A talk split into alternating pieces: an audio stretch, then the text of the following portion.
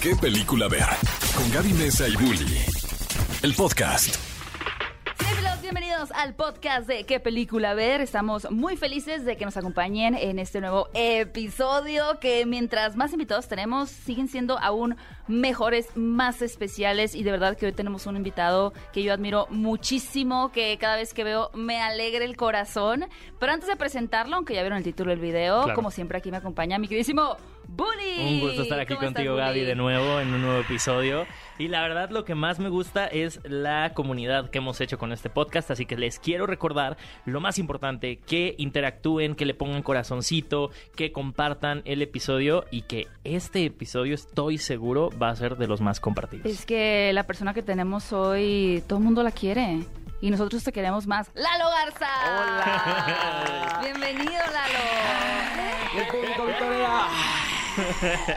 ¿Cómo están, chicos? Ay, muy bien, muy felices de tenerte aquí. Estábamos, bueno, yo estaba comentando antes de empezar a, a grabar, eh, bajo presión del productor.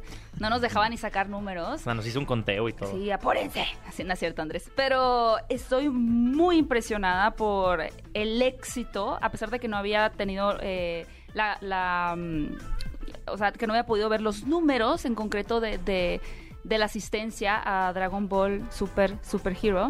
Cuando fui a verla al cine, fui a un cine en el que regularmente estaba medio solo. Y me metí a una función, una sala VIP, porque no por, no por este, no por aunque admítelo, no soy admítelo. Pero eh, jamás había visto tanta gente en ese cine y era para la función de Dragon Ball. De y de verdad, verdad. eh, sí, te lo juro, yo decía, ¿qué es esto? O sea, de verdad estaba la gente esperando afuera para poder entrar, cosa que nunca se ve. Y había una energía y la gente se reía y, se emocionaba y dije, wow, realmente... Todo el mundo hablando, wow, fregón". vamos a ver el trabajo de Lalo Garza. Por supuesto. Wow, Lalo Garza dirigió esta película. Wow, Lalo Garza sale, el del gordito de TikTok. Sí.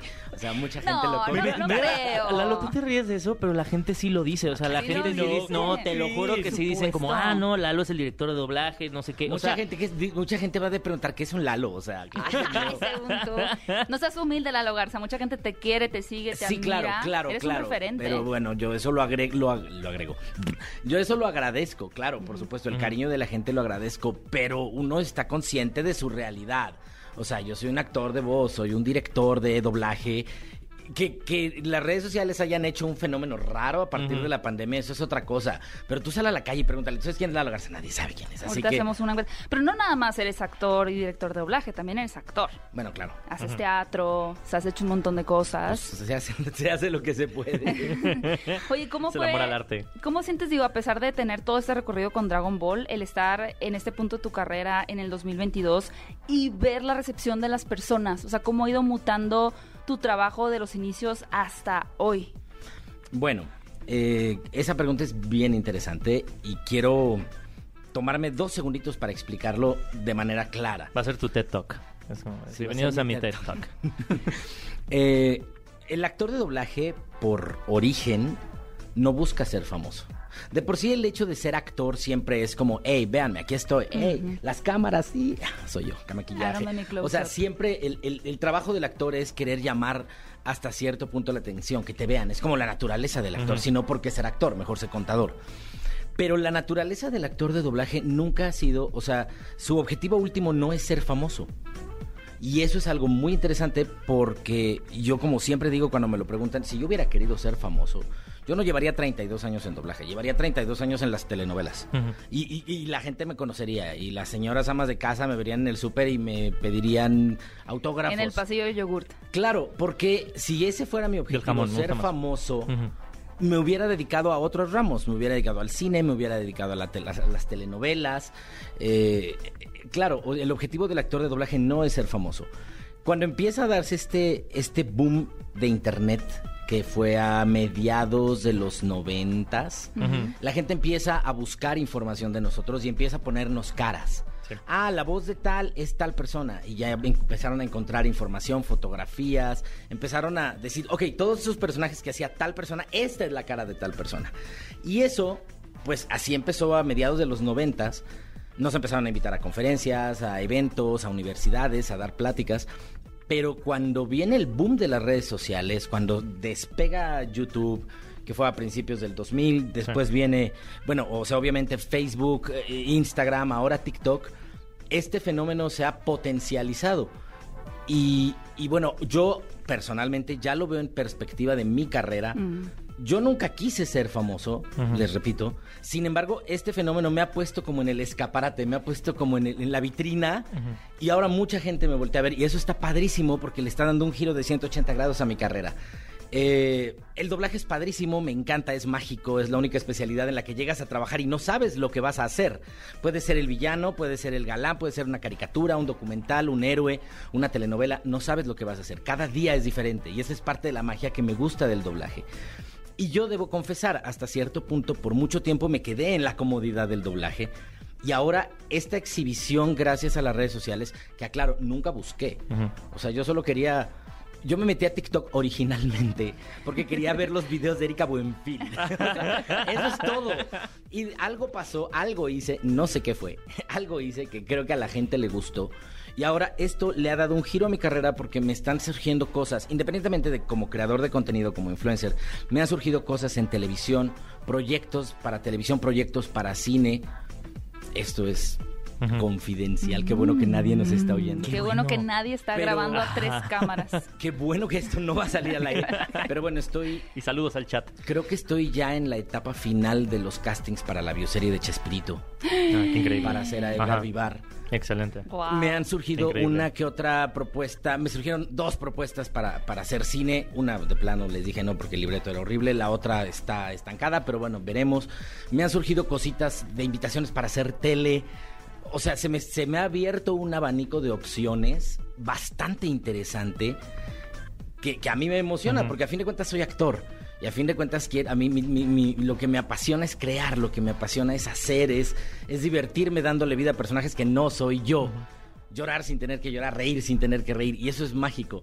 Y poder tener la oportunidad de decir, ah, me están invitando a hacerlo fuera del doblaje, es muy padre.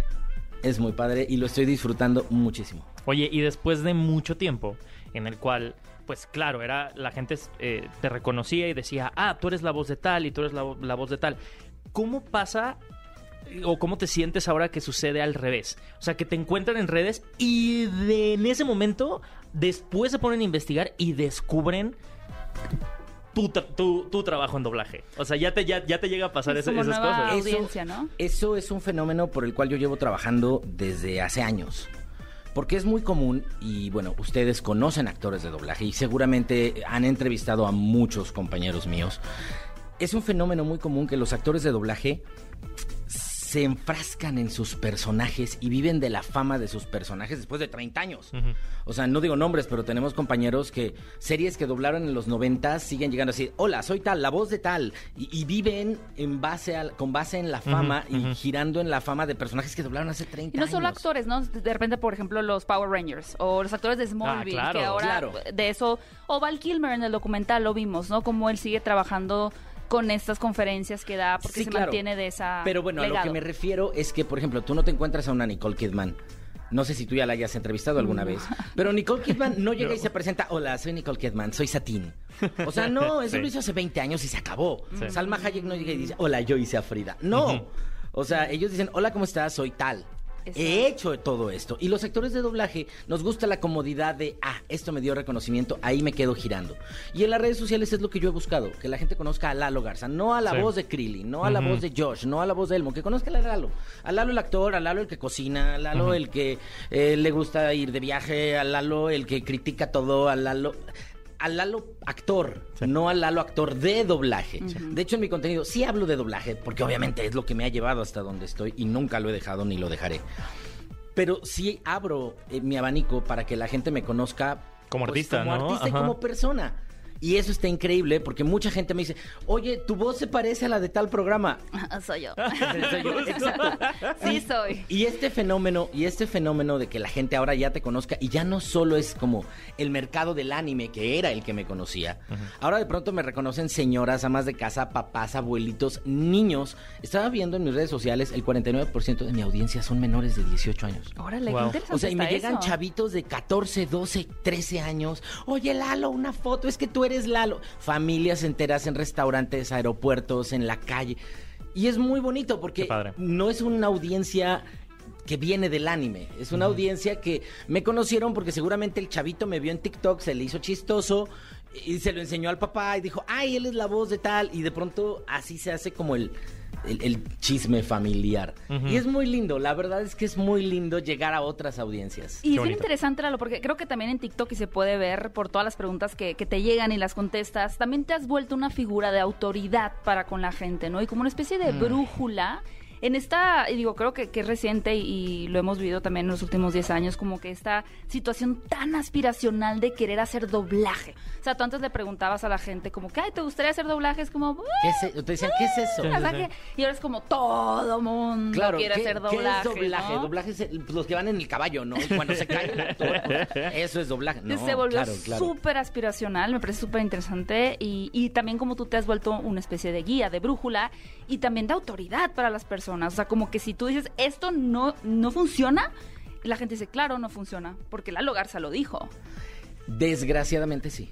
Y digo desgraciadamente porque yo no me considero la persona más apta. Sí, tengo 32 años de carrera. Sí, yo lo sé. Es mucho tiempo. Sin embargo, hay gente que tiene 40, 50, 60 años de trayectoria. O sea, personas que tienen mucha más trayectoria que yo y que a lo mejor ellos deberían ser las palabras, las, las voces que, que dictaminan esta, esta brújula de la que hablas. Sin embargo, ahí viene el fenómeno. Sí. El fenómeno de redes sociales que, bueno, ellos no tienen la presencia en redes sociales que a lo mejor circunstancialmente me... Es que Circunstancialmente tú lo o no, muy Ajá. accesible. me ha llegado, me llegó a mí. O sea, así que creo que teniendo esa situación, pues no te queda más que asumir tu Es responsabilidad. como la otra y- cara de la moneda, ¿no? Es el, el precio a pagar hasta un cierto Claro, punto ¿qué del- de ser cercano. Claro, que dices, bueno, no soy la señora Rocío Garcel, que tiene 60 años en doblaje, pero bueno, tengo 32 y hago mi trabajo bien, lo hago con amor, lo hago con respeto y procuro algún día llegar a ser como lo, lo es ella. ¿Cómo te ves tan joven? Estoy impactada. Sí, ya voy para los 50, algún día dentro de poco cumpliré Lalo, 50. te Es por el... ah, por eso se dejó el Por eso el me dejé el bigote. porque ya nadie me cree. Pues es 32 años y dices, a ver, ¿cómo? Tengo 46, en enero cumplo 47. Bueno, sale fácil. O sea, en tres años, considerando los nueve meses de gestación, ya podríamos decir que voy para, para, los, para los 48. O sea, yo en dos años cumplo 50 años. Y me siguen dando squinkles de 25 a doblar. O sea, de verdad es Porque muy todavía depresivo. puede. Es No, muy ¿por depresivo. qué? Oye, hay, hay, el productor una pregunta que me llamó mucho la atención, que decía que si tú, tú cuidas tu voz de alguna manera. Eso nunca te lo he preguntado. ¿Tú cuidas? No, o sea, Todo, yo creo que todos todo. tenemos que cuidarnos, pero, pero bueno, obviamente los cuidados que yo personalmente tengo son los cuidados que tenemos cualquier persona. O sea, si estamos en un lugar muy calientito y salimos el frío, Pues- o sea, si seas contador, abogado o cantante, pues te, Te tapas, tapas. ¿no? Digo, para no enronquecerte. Si estás grite y grite y grite y te echas una cosa con hielos, pues te vas a enronquecer porque estás mezclando temperaturas y, y te puede hacer daño. Pero de ahí en normal. fuera. Pues, si aplicas el karaoke coreano y todo. Por supuesto que pulmón, cantando Yuri. Nos vamos a ir a cantar los de openings. doñitas detrás de mi ventana a las 3 de la mañana en un karaoke ¿No te ha pasado hielos. que, que tengas un, un llamado y la voz no te, no te dio? Sí, claro. Eso pasa mucho. Bueno, eso pasa cuando te enfermas, por Claro. ejemplo. Que llegas a grabar y te dicen, te oyes mormado. Y tú, sí, es que la semana pasada me resfrié. Oye, pero te oyes muy mormado. A ver, espérame. Y te suenas, te echas cosas. Ya me vengo mejor. No, güey, no puedes grabar. Y ya- se fue al carajo todo. O por ejemplo, cuando, cuando te llaman muy temprano, me pasaba cuando me ha tocado que de pronto tengo que grabar a Elmo a las 8 o 9 de la mañana. Que llegaba así de. Hola, es Elmo. Hola, perdón, es que amaneces qué con esta voz. Elmo? Claro, y, te- y antes de la pandemia, pues me trepaba al coche y mientras conducía iba vocalizando, iba mm, cantando las de Yuri, las de José José para calentar. Comiendo bombones, así de que, era- que se quite lo rasposo. Ah, mm, para calentar, calentar, calentar. Y, pero eso es una cuestión de calentar las cuerdas y ya. O sea, no es como que tenga una rutina o una disciplina. o sea. Como American Psycho, así todas las mañanas, Lalo, así. Untándose miel aquí poquita. Por ejemplo, eh, Celia Cruz, eh, yo nunca tuve el gusto de conocerla, pero Celia Cruz, ella no emitía palabra antes de las 12 del día. Wow. Y eso me lo dijo alguien que trabajó directamente con su marido. Celia Cruz se despertaba a la hora que se le pegara la gana, pero ella no emitía sonido antes de las 12 del día. Para cuidar sus cuerdas vocales. sí. Y yo así de, La voy a aplicar. Tam- decir, también yo tampoco está- voy a hablar porque tengo radio. También hoy. está la de No Celine Dion, hablen. que cuando estuvo en su residencia de Las Vegas no podían tener el aire acondicionado. Entonces, eh, en, en el stage, en, en todo el lugar. Entonces, imagínate Las Vegas, el calor de Las Vegas. Y decían que los shows eran que increíbles, pero sufrías. O sea, porque decía, sí, que increíble, pero esta mujer no le puede dar el aire o se queda ronca. Fíjate que hay, hay varios actores de doblaje que así son. No sé si el mundo en general sea así, pero tengo compañeros con los que de pronto me toca ir a convenciones, que ellos en sus habitaciones les toco y les abro, hola ya, y así el calor, el hornazo, así de, no pusiste, el... no, es que el aire me hace daño, yo.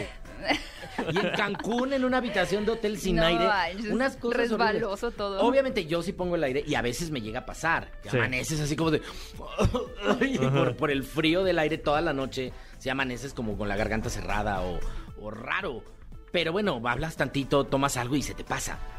Pero, pero sí, sí hay gente así clavada en la textura de, de cuidar sus temperaturas. No, yo no. Oye, y regresando un poquito al, al tema de tu trayectoria, eh, las, las cosas están cambiando, el mundo digital, ah, cada vez hay en cierto modo más proyectos. As- ¿Tú hacia dónde visionas el tema del doblaje? O sea, ¿qué te gustaría? No tanto hacia dónde ves que va, pero ¿qué te gustaría que ¿Qué me- pasara? es que es diferente. Una Es cosa es lo que me gustaría y otra cosa es lo que va a pasar. Ajá, exacto. Pues yo, yo diría... Pausa dramática. Pausa Pausa dramática. dramática. ¿Cuál de las dos respuestas quieres o quieres las dos? Las dos. Las dos. Mira, cuando yo entré al doblaje, yo entré cuando recién estaba empezando la etapa análoga del doblaje. O sea, cuando yo llegué al doblaje, acababan de pasar la etapa de cortar los pedazos de película de celuloide y ponerlos en una moviola. El doblaje antes era súper artesanal. Y justo en el 88-89 empezaron a entrar las videocaseteras y ya se grababa en cassettes. Mm. Yo entré justo en esa etapa.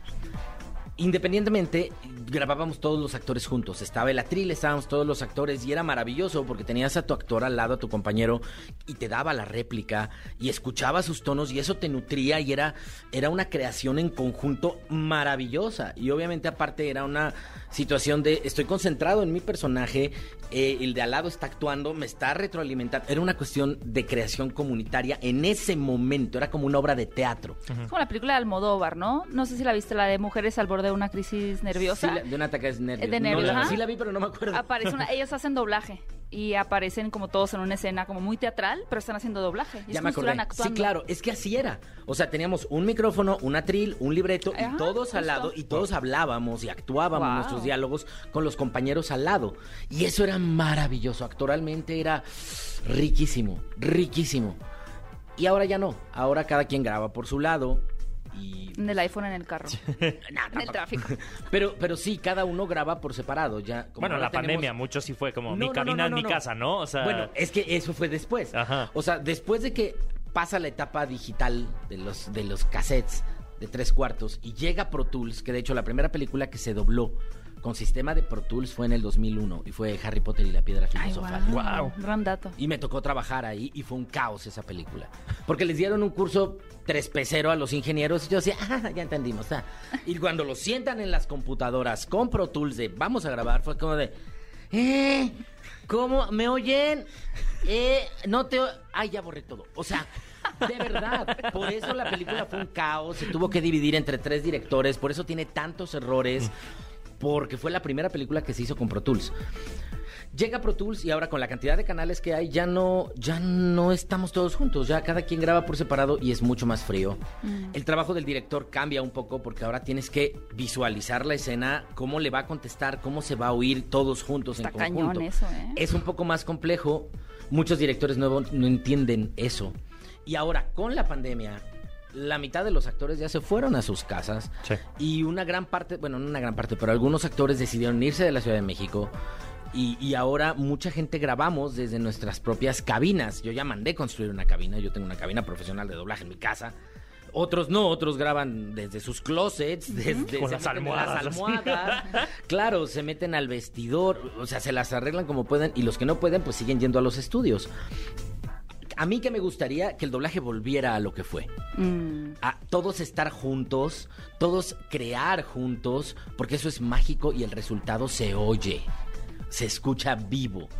Eso es lo que a mí me gustaría. La realidad es que no, la realidad es que yo creo que el doblaje va a regresar de manera presencial un 50%, O sea, algunos actores seguirán yendo presencial. Cuando tienes un estelar, algo muy grande que, que para que sea más rápido, pues vas a ir de manera presencial. Pero mucha gente ya trabaja de manera remota desde sus casas y eso lo hace mucho más lento. Sigue igual de frío y bueno, obviamente cada vez se hace más impersonal, porque antes por lo menos veías, era uno a uno, pero veías al director. Claro. Llegabas, saludabas al director, te explicaba, veías la película, veías al ingeniero, marcabas en el libreto. Ahora no, ahora todo es sentado, frente, parado, sentado frente a tu monitor, con el libreto ahí, estás oyendo al ingeniero, estás oyendo al director, no ves a nadie. Es mucho más frío. Sí, mucho más frío. Y ahí para es- ahí es para donde se va a ir. Y Y- ahí es donde se va a quedar, yo creo. Pero también donde requiere de la sensibilidad de los actores que vivieron esa etapa para decir qué es lo que puedo rescatar, ¿no? ¿Sabes cuál es el problema? Que cada vez somos menos los que lo vivimos. Y ahora con el boom de las redes sociales, que ya le corté, me estoy No, no, alargando no, mucho. no, no, No, no, no, no, no, cero. no, el, problema favor. con el problema con las redes sociales es digo con las redes sociales de qué estoy hablando el problema con, con- con las plataformas Sí. digitales era lo que quería decir es que ahora la gente cuando se encerró en sus casas por la pandemia pues vino el boom de Netflix, aparecen un montón de cosas más, Amazon Prime, aparece Disney Plus, Disney HBO Plus, Max. Paramount, HBO, todas estas y todo el material va doblado.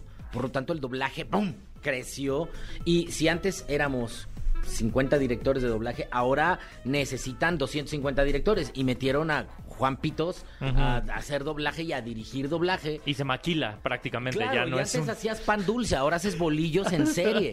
Y es súper triste porque Sí. metieron a dirigir a mucha gente que no tiene la experiencia, ni siquiera como actor, como para poder tener esta visión global de la que estoy de la que les estoy hablando. Y como nunca conocieron ni vivieron lo que fue el doblaje anterior, no tienen el mismo concepto que uno. Y para ellos es otra cosa.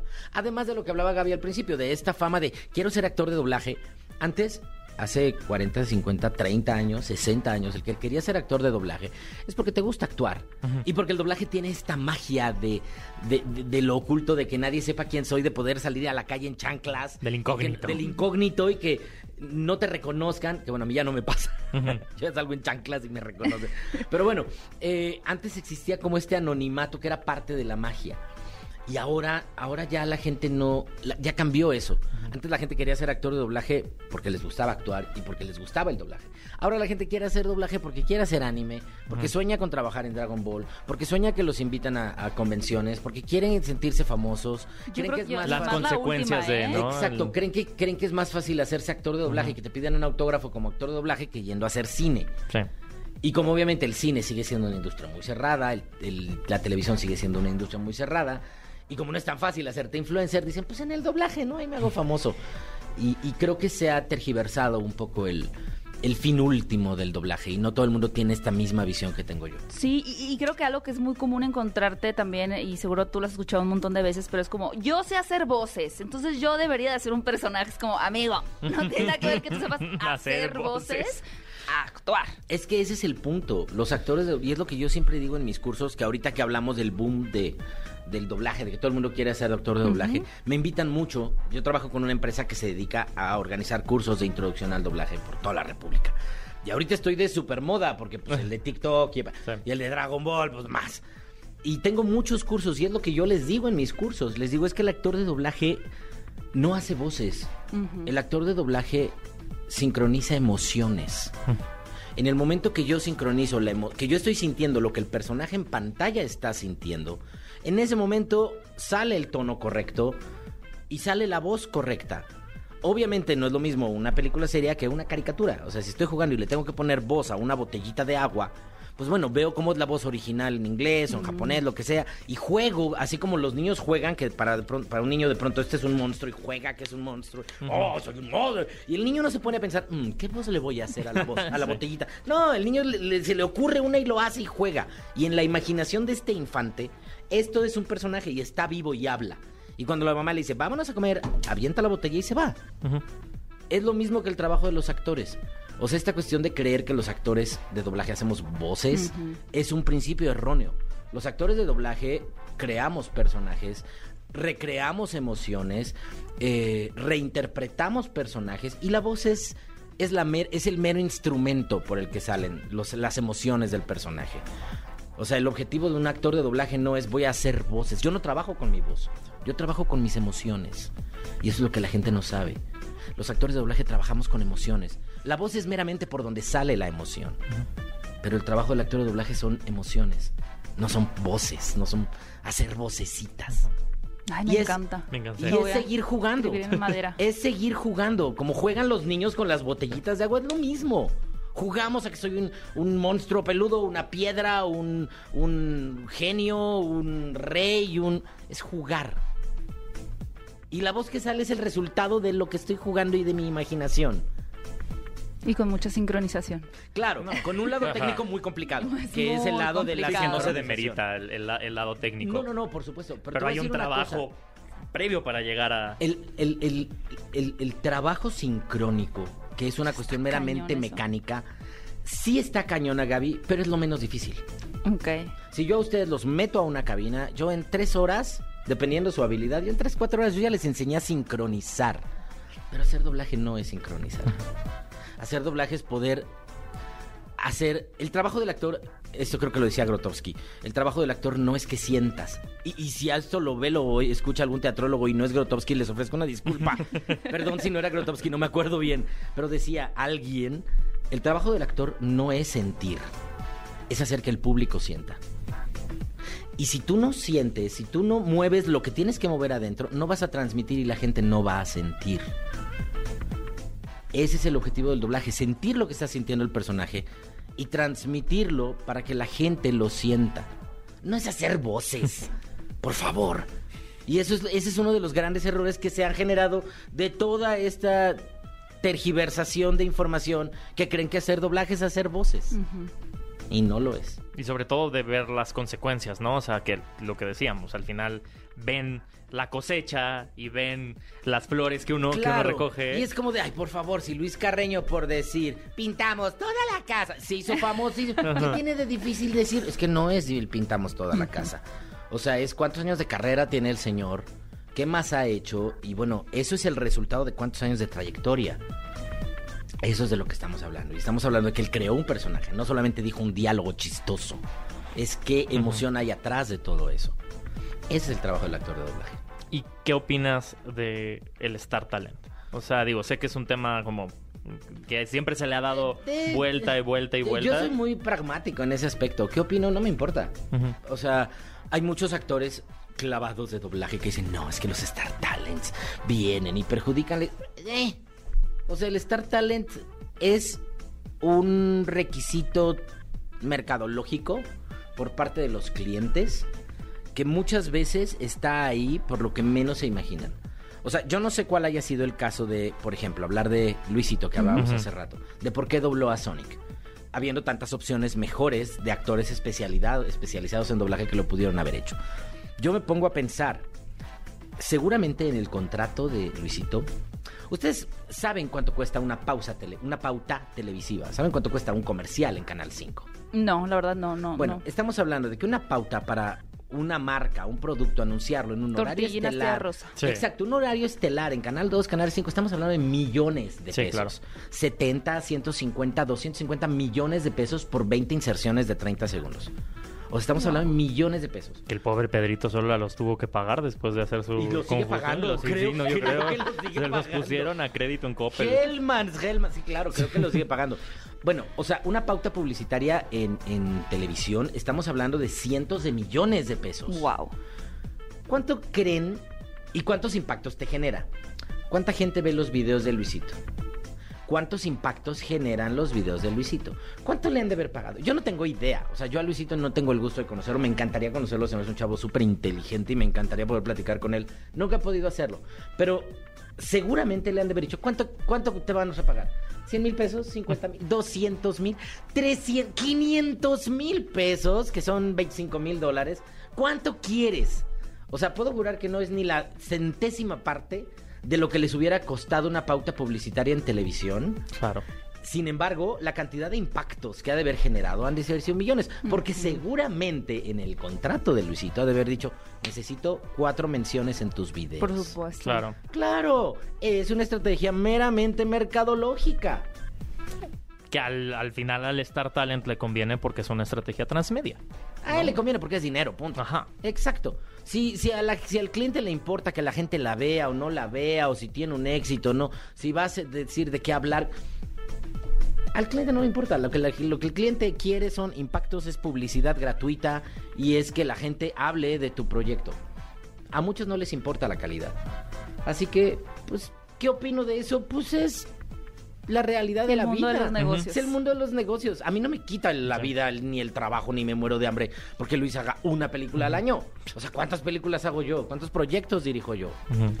O sea, si él hace uno más, uno menos, a mí no me, no me quita el sueño, ni el hambre, ni nada. Y es ver la industria desde un panorama un poco más amplio. Pero ¿no? la gente no tiene esta perspectiva. Los actores de doblaje dicen, ah, es que los Star Talents, joder.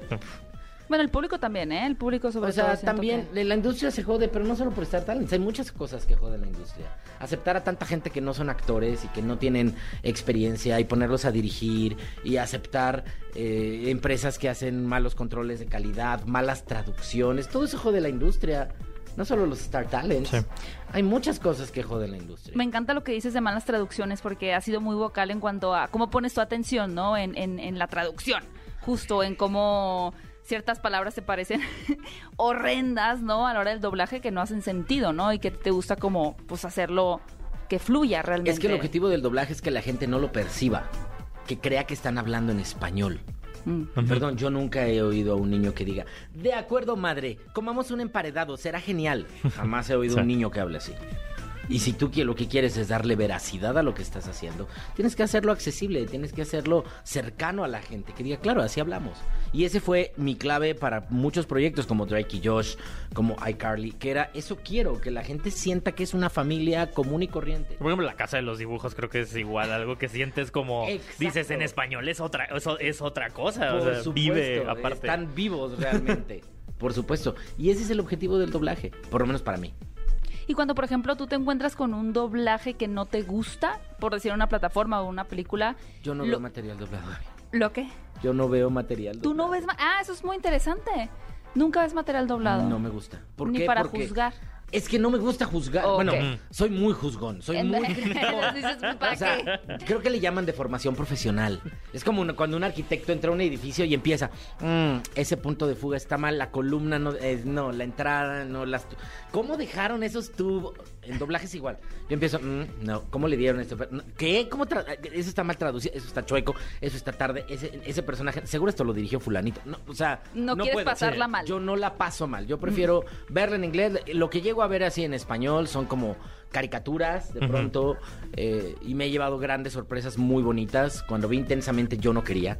Y era como, no quiero, no quiero, no quiero. La vi en Los Ángeles en inglés, me encantó. Y después llevé a mi familia a verla. Estaba en español. La vimos en español. Y yo así de... Tenso así. y me gustó. Y fue como, qué bonito trabajo. Y, y- y cari- con caricaturas me, puedo, me he llevado mu- muchas sorpresas. Pero uno, yo, como platicábamos la vez pasada, Gaby, yo casi no veo tele. O sea, prefiero hacer otras cosas que ponerme a ver tele o ver series. Y cuando llego a ver algo, prefiero verlo en inglés para no hacer corajes. ¿En qué, es, ¿En qué es más evidente el mal trabajo? ¿En una caricatura o en un En live todos action? lados. En todos donde lados. voltees a O sea, en donde voltees. Porque puede ser desde un live action mal actuado que, oh sí, vamos a hacer no sé qué tanto. Y se oye horrible. Que es espantoso. Sí. O una caricatura de, ¡Oh cielos! ¡Vamos a no sé qué tanto! O sea, en todo. O sea, y hay proyectos pésimos doblados en, en live action y caricaturas eh, que echaron a perder horriblemente y son dibujos animados. No tiene que ver el género, tiene que ver con quién lo hace. Pero no solo es una persona, porque si tienes un mal actor, bueno, eh. Pero si tienes a un mal director, vas a tener, lo más probable es que tengas muchos actores malos o no tengas una dirección correcta. Y si ese mal director está ahí es porque a lo mejor la empresa no tiene un buen criterio y entonces la empresa tiene un mal control de calidad y la empresa tiene unos malos traductores. La bolita de nieve. Exacto. Y algo que yo siempre aclaro es, no solo hay doblaje mal hecho en México. Porque mucha gente dice, es que el doblaje de Argentina, el doblaje de Venezuela, el doblaje de Perú, el doblaje de Miami. En México hay doblaje muy bueno y hay doblaje pésimo. Y en Venezuela hay doblaje pésimo y hay doblaje muy bueno también, igual que en Argentina.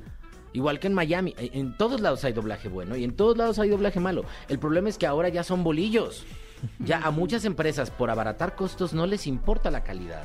Y es como ya, lo que sigue, lo que sigue, lo que sigue, lo que sigue. Hay proyectos que se los han quitado de un estudio y los han mandado a otro porque no cumplen con las fechas de entrega, porque tienen tanto trabajo que no, no se dan abasto. Y eso es por quiero más y más y más y más. Más bolillos, más bolillos. ¿Cuánto están saliendo por hora? ¿60? No, 80. Ya están saliendo 80. Métele 100. No sale, pues cómprate otra máquina. Mete más panadero. Güey, no sale. No importa. O sea, me acabo de enterar de una serie, no recuerdo el nombre, que cuando salió en español, el capítulo 2 tenía la pista internacional del capítulo 1. Que todo el... O sea, sí, estaba doblado en Ajá. español, pero la pista no era de ese capítulo. ¿Qué? Era de, del capítulo No. 1. No me acuerdo qué serie era. Pero eso es súper grave. Sí, claro, ¿no? pero ahí me- y me decía, ¿por qué pasa eso? Y le digo, es que esa es una cadena de errores. Porque de entrada, ¿por qué QC no se dio cuenta? Ahora, esto lo maquiló esta empresa para esta otra, porque esta tiene tanto trabajo que ya no cabe en sus alas, se lo mandó a esta. Ok, esta, el de QC no se dio cuenta. Ok, el de QC de esta tampoco Pasó. se dio cuenta. Y déjate eso, se lo enviaron al cliente. El cliente no lo revisó antes de subirlo a la plataforma. O sea, es como una cadenita. Es como de- el vaso en Game Claro. of Thrones, ¿no? ¿Cómo nadie sí, vio? cómo nadie vio el vaso de ¿Cómo café? nadie vio el Igual vaso de Hubo café? una botella de Ajá, plástico también una botella de plástico. un mueble, En un mueble, no me acuerdo ¿cómo qué, nadie qué fotografía. ¿Cómo nadie lo vio? o sea, y, es donde te das cuenta, pues claro, porque no revisan un material. Tienen que subir 650 capítulos semanales de 87 series. Oye, Lalo, sé que ya nos, ya nos contaste un poquito de hacia dónde vas. Eh, pero yo veo mucha, igual como director de doblaje, veo mucha alma de director. ¿No te gustaría dirigir y pasarte a la dirección de algo live action? Fíjate que he dirigido, he dirigido teatro, he producido teatro, pero estoy muy, muy centrado en mi realidad. Claro que me encantaría dirigir televisión, claro que me encantaría dirigir una serie, una película, por supuesto. Pero hay que estar real, hay que estar realistas en tu realidad. O sea, hay que estar con los pies bien centrados. ¿Cómo me van a meter a mí si no tengo experiencia en eso? Obviamente, si algún día te dijera, me encantaría dirigir una serie, o que me invitaran a dirigir un programa de televisión, pues primero tengo que meterme al mundo de la televisión. Y ya que tenga un poquito, unas cuantas horas de vuelo, a lo mejor ya después de unos añitos va. Pero pues uno tiene que estar consciente de dónde está. O sea, se me hace muy irresponsable venir y decir, sí, quiero empezar a dirigir. Bueno, aprende a hacer tele. O sea, ahorita yo estoy aterrado porque si me quedo en lo de Chespirito, hace años que no hago tele, hace años que no uso un apuntador, voy a estar aterrado de tener que volver a aprenderme libretos. Y, o sea, así que me, claro que me encantaría, pero sí estoy consciente que tiene que ser un proceso de poquito a poco. Ya hablaremos en unos años, ya estaremos viendo tu Esperemos, evolución. Esperemos. creo que suena muy sí. viable eso. Sí, muchísimo, muchísimo éxito Esperemos en, tus sí. futuros proyectos. Vamos a ver, vamos Eh, a ver qué más Oiga, hay. lo que antes de despedirnos, eh, porque ¿Ya? el productor también quería saber, ¿qué, Ah. qué opinas del doblaje en España? Me encanta. ¿Eres fan de No soy fan, no soy fan, pero lo que pasa es que, mira, yo trabajé con una empresa española Ajá. por cinco años, una cosa así. Y conocí a fondo realmente cómo es el doblaje. Y el doblaje español es un tesoro para ellos. Lo quieren tanto y lo valoran. A mí me gusta mucho porque mucha gente dice, es que es una basura. Obviamente a nosotros no nos gusta porque estamos acostumbrados a otra cosa. Y si toda la vida vimos Los Ángeles de Charlie en español, seguro no sabes qué son Los Ángeles No, de Charlie. claro, La claro. serie original. Bueno, si Ay, nosotros si vimos... no estamos ¿Cómo tan no? jóvenes. Si nosotros vimos el crucero del amor en Ajá. español Sí. en los ochentas y de pronto nos lo ponen con doblaje de España, es hostia, tío, ¿qué, ah, ¿qué es esto? A ellos les pasa lo mismo. Y el doblaje, yo lo que aprendí es que eh, la diferencia entre el doblaje español y el doblaje latinoamericano es que el doblaje latinoamericano es para todo el continente. El doblaje español es para. España. Para ellos. Así es. Es para ellos y a ellos les gusta. Abogada. Es Abogada si a ellos, abogada Julka, si a ellos les gusta, ¿qué nos importa a nosotros?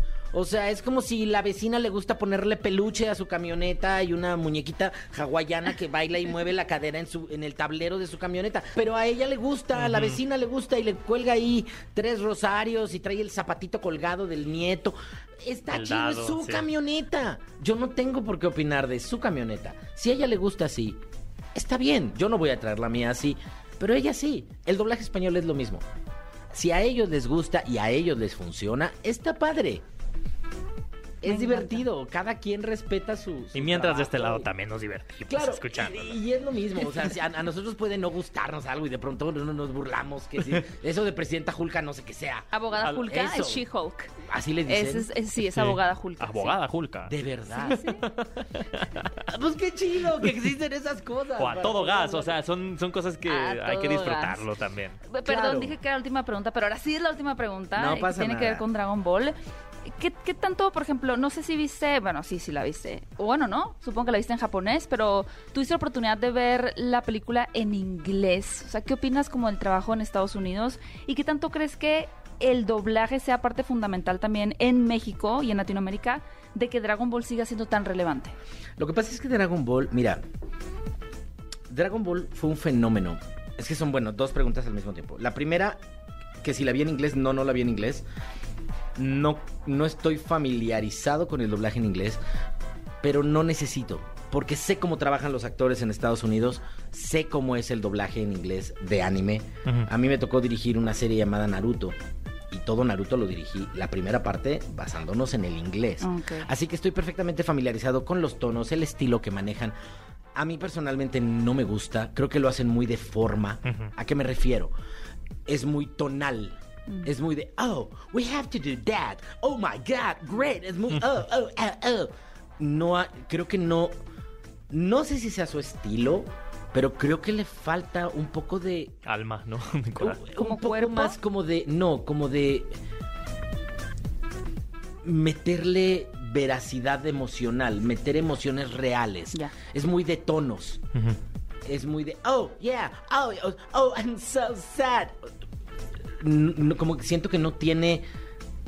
Como que no se la, como que no se la cree. No se la compran. Por lo menos eso me pasaba en Naruto. No lo sé si en Dragon Ball sea igual, pero no, no me extrañaría porque la industria Sí. del doblaje en Estados Unidos es así. Siento que no se involucran emocionalmente tanto como de pronto en Latinoamérica nos podemos llegar a involucrar.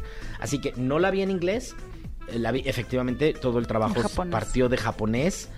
Eh, eso con respecto a la primera parte y la segunda parte. Y la era- segunda era qué tanto crees que, eh, o sea, mm, parte del fenómeno que sigue altísimo en cuanto a la recepción de la audiencia de Dragon Ball, o sea, que sigan siendo tan fanáticos, tiene que ver con el doblaje. Eh, yo creo que... eh, Lo que pasa es que no tiene que ver con el doblaje. Dragon Ball es un fenómeno per se. O sea, Dragon Ball es un fenómeno que es fenómeno por ser Dragon Ball. Lo hubiera doblado Mario Castañeda, eh, Carlos II, René García o yo. O lo hubiera doblado Humberto Vélez, Claudia Mota, Juan Pérez y Pepe González. El fenómeno sería el mismo. Lo que pasa es que, o sea, los actores no somos lo importante del fenómeno. El fenómeno como tal es Dragon Ball. Y eso es lo importante. En lo que donde nosotros entramos al juego es que, como somos las voces originales, somos los que hicimos la serie hace 25 años, ya pertenecemos a un fenómeno que yo le llamo memoria emotiva. Memoria auditiva, perdón que te genera un vínculo emocional, porque oír voces de, de algo que tú oías cuando ibas niño, cuando ibas a la escuela, cuando regresabas de tu casa a tu casa y comías con tu familia y veías la tele, de pronto oír esas voces te recuerda cosas. Evoca todo. Siempre, siempre oír un... Y eso es algo que yo tengo muy presente como director. Siempre oír voces que se te hacen familiares te genera un vínculo emocional con el, con el programa que estás viendo. Muchas veces hay pro- programas muy bien doblados, pero como son voces completamente extrañas, la gente dice, pues sí, está bien, pero como que no conecta tanto. Mm. Yo desde la universidad siempre he tenido la teoría de que existe un vínculo emocional generado por la memoria auditiva. Y el oír voces que te recuerdan a tu infancia te genera un vínculo emocional. Dragon Ball es exitoso por ser Dragon Ball. Y a eso agrégale que tienen las voces que te recuerdan tu infancia, se hace más fuerte este fenómeno por el vínculo, se hace más grande. Porque es un programa que veías de niño, porque te recuerda tu infancia y además porque son las voces que te recuerdan tu infancia. Porque las sabías desde que tenías seis años. Y te recuerdan a tu mamá, a tu papá, a tu abuelita que ya se murió. la comida. La comida, Sí, el, estofado, el lugar. Carnita Claro. con papas. Claro, o Claro. sea, y es parte de este fenómeno de vinculación emocional. Qué afortunados somos de todas Sí, maneras de de, verdad. de que el- tecnicismo, ¿verdad? No, no, no, al contrario, todo muy romántico. mucho. Lalo, gracias por haber estado con Gracias. nosotros. Contigo podríamos hablar por horas y horas y horas. Eres una persona como Bueno, muy inteligente, ¿eh? Y sobre todo con Y mucha vas a pasión. comprobar su teoría. Es una persona que te me haces muy familiar. No sé por qué siento que te quiero. Te conozco, Desde te que te conozco desde hace conozco. mucho. Porque nos conocemos algo. desde hace muchos años, Gaby.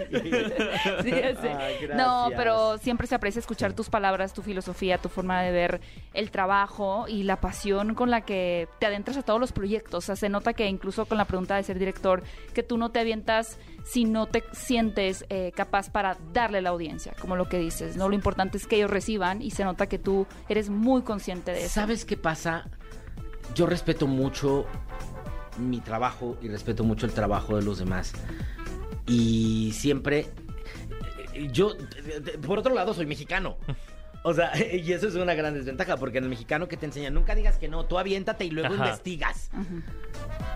Sí, está padrísimo, pero hay que ser responsable. Hay que ser responsable y a la gente no se vale darle un trabajo que no sea de calidad. O sea, por eso, si yo voy a hacer algo, me preparo. Y si no estoy preparado, prefiero decir no. ¿Por qué? Porque no se vale que la gente reciba un producto mediocre. Nada más por ser yo. Ujú. ¿Yo quién soy? O sea, ese es el punto. O sea, creo que el- quien más respeto y más amor merece por parte de los actores, directores, productores, escritores, a fin de cuentas es el público, porque es para el que trabajamos. Mm. Y si no respetamos nuestro trabajo, lo que recibe el público no es lo mejor. Y ahí yo personalmente no me sentiría cómodo. No, y, y es admirable Gran que tengas los pies en la tierra y, y como dices, aceptar Tu realidad. Tu realidad tal y como es, ¿no? Eso es y- madurez. Y aparte, cuando aceptas tu realidad, ves la vida desde otra perspectiva. Totalmente. O sea, yo muchos años estuve en la onda de es que quiero hacer imagen, pero es que estoy gordo. Es que estoy bien gordo. Que eso fue rapidísimo. Perdón, es que está muy bueno el chisme. No, tú échalo, tú échalo. Ahí voy.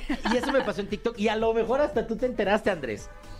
Cuando, cuando yo hacía TikTok, pues yo grababa mi TikTok, me sentaba en mi cabecera, ponía mi celular y se veía mi cabecera atrás. Ajá. Una cabecera de letritas que ya es emblemática, que todo el mundo habla de ella. Y pues mis dedos salían de aquí para arriba. El día que salí de cuerpo completo fue un impacto en TikTok porque ¡Lalo Garza está gordo! ¡Go! Yo siempre he estado gordo. O sea, y, y la gente no me conocía. Y yo por muchos años traía como esta cuestión de es que quiero hacer tele, pero es que estoy Ujú. gordo. Y es que estoy gordo, y es que estoy gordo. El conflicto. Exacto, de voy a bajar de peso y cuando esté delgado me tomo fotos y cuando esté delgado hago esto y cuando esté delgado. Hasta que un día platicando con una amiga muy querida, una amiga que hace mucha tele y se llama Michelle Rodríguez. no Ah, sé si lo ubican. Michi. O sea, platicando con Claro. Michi me dijo, Lalo, ¿qué estás esperando? O sea, ¿te das cuenta de la cantidad de oportunidades que estás desperdiciando? Yo le decía, pero por... Le digo, sí, yo sé, pero no, no, no, no sabes. No hay actores con tu cuerpo, con tu... De tu o sea, con tu, con tu tipo físico, con la trayectoria que tienes, con la experiencia que tienes, con los años de carrera, con el bis cómico que tienes. No hay actores de tu tipo, de ese tipo físico. ¿Qué estás esperando? Estás desperdiciando una gran oportunidad. Y en ese momento fue cuando dije, sí es cierto. O sea, pues si estoy gordo, saquémosle jugo al estar gordo. Y ya cuando esté delgado, le sacaré jugo a estar delgado. Pero hay que quitarnos esas cuestiones de, ah, no, luego. Y, y- y- y curiosamente, a partir de ese momento fue que me empezaron a caer, eh, les digo, estos dos proyectitos de cine, Sí. lo de la serie de Chespirito que me invitaron al casting para hacer a Edgar Vivar. Sí. Digo, obviamente no voy a hacer a Don Ramón, ¿verdad? O sea, obviamente es para el personaje de Edgar Vivar, que pues, no era nada delgado. Y, cuando te aceptas, como que las cosas se acomodan y todo fluye mejor. Y eso está padrísimo. Qué bonito, hasta con lección de aceptación nos quedamos en este podcast. Suspirando. Ah, mi queridísimo Lalo Garza, gracias por Uli, venir gracias. a este podcast y les queremos recordar que ustedes nos pueden escuchar en vivo todos los sábados en punto de las 10 a.m. en XFM 104.9 y también nos pueden seguir en las redes de Cinepolis y a ti Lalo, ¿cómo te encuentran en tus redes? Eh, como Lalo Garx en casi todos lados. Como Garx. Lalo Garx. G-A-R-X. y pues ya, bueno, tengo un canal de YouTube que está más muerto que mi bisabuela. Pero, tengo un canal de YouTube en donde soy Eduardo Gara, pero de ahí en fuera estoy como Lalo Garx en Twitter, en Instagram, en TikTok. Con en tus 6 Facebook. millones de seguidores. 6.2. Que sean más, que sean más. O sea, cuando Está yo, desactualizado. cuando yo empecé en TikTok, Erika Buenfil tenía 7 y era la reina del TikTok. Yo decía, yo, yo pensaba, 7 millones de seguidores, eso es... ¿Cómo? O sea, Ajá, Es ajá. mucho todavía, ¿eh? No, no, no, no, no, yo pensaba 7 millones Ajá. es muchísimo. O sea, ¿cuántos estadios aztecas son 7? O sea, ¿Cómo puedes tener 7 millones? O yo volteo y digo, tengo 6. Y es un montón. Es un montón. Es Ya les deberían de dar muchísimo. placa en TikTok, pero cuando llegan a 10. Asusta, asusta. Diez, una de placa. Ya unos seis asusta. meses. Lalo, muchas gracias por acompañarnos. Gracias. Siempre tienes aquí tu casa, tu espacio, a tus Estoy amigos. muy feliz. Ya Sí. había visto muchos videos con este fondo. Y Es dije, bonito. ay, estaría bien bonito algún día salir. Y ya se me hizo. Aquí estamos. Muchas gracias, Lalo. Y cinéfilos, nos escuchamos en un próximo episodio de este podcast de ¿Qué película ver? Ve a Cinépolis y utiliza el hashtag qué película ver. Escúchanos en vivo todos los sábados a las 10 de la mañana en Exa FM 104.9.